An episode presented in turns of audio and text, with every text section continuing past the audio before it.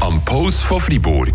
Mit Monis Hunde und Katzenstübli in Laupen. Die kompetente Fachberatung für euer Liebling. Hunde- und Katzenstübli.ch Was braucht es eigentlich, dass eine Tradition entsteht? Ja, muss die Tätigkeit einfach schon lange bestehen und immer wieder gemacht werden? Oder wie kommt es, dass eben bei uns zum Beispiel die Kilbe ein fester Bestandteil von der Kultur im Seisenbezirk ist? Wir haben den Puls gespürt. Leandra, was ist dabei rausgekommen?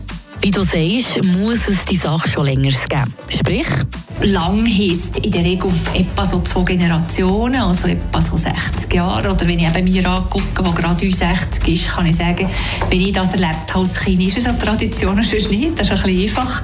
Sagt Rudi Schneuli, Mitarbeiterin vom Seisen Museum Stavers. Es gibt aber auch neuere Sachen, die sich schon als Tradition eingebrannt haben.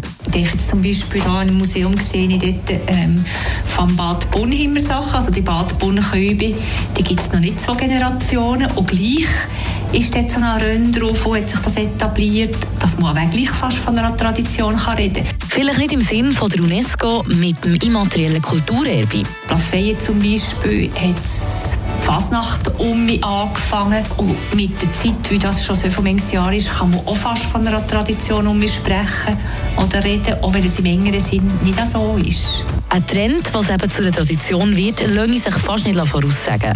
Aber ein weiteres Merkmal, das eine Tradition eben ausmacht, sei die Lebendigkeit und dass sie wiederkehrend ist. Aber darf sie sich eigentlich auch leicht verändern? Ich denke schon. Also für mich ist ein Köbi, wenn ich jetzt ein Köbi, was soll ich sagen, Ründsbraten habe, ist das nicht ein Köbi. Oder ein Köbi ohne Brezel und Küchle ist auch kein Köbi. Also von dort her bin ich vielleicht auch eine Puristin und denke schon, dass das gehört so dazu. Und hankerum gibt es Sachen, die sich vielleicht gleich ein bisschen ändern, dass es auch noch machbar ist. Also ich meine, man brezelt heute eben auch vom Gasresto und nicht im offenen Feuer, wie man es früher gemacht hat. Wenn man das als Veränderung anguckt, kann man sagen, ja, gibt es auch. Also kann man sagen, Traditionen verändern sich auch mit der Zeit. Frische Tag, der Radio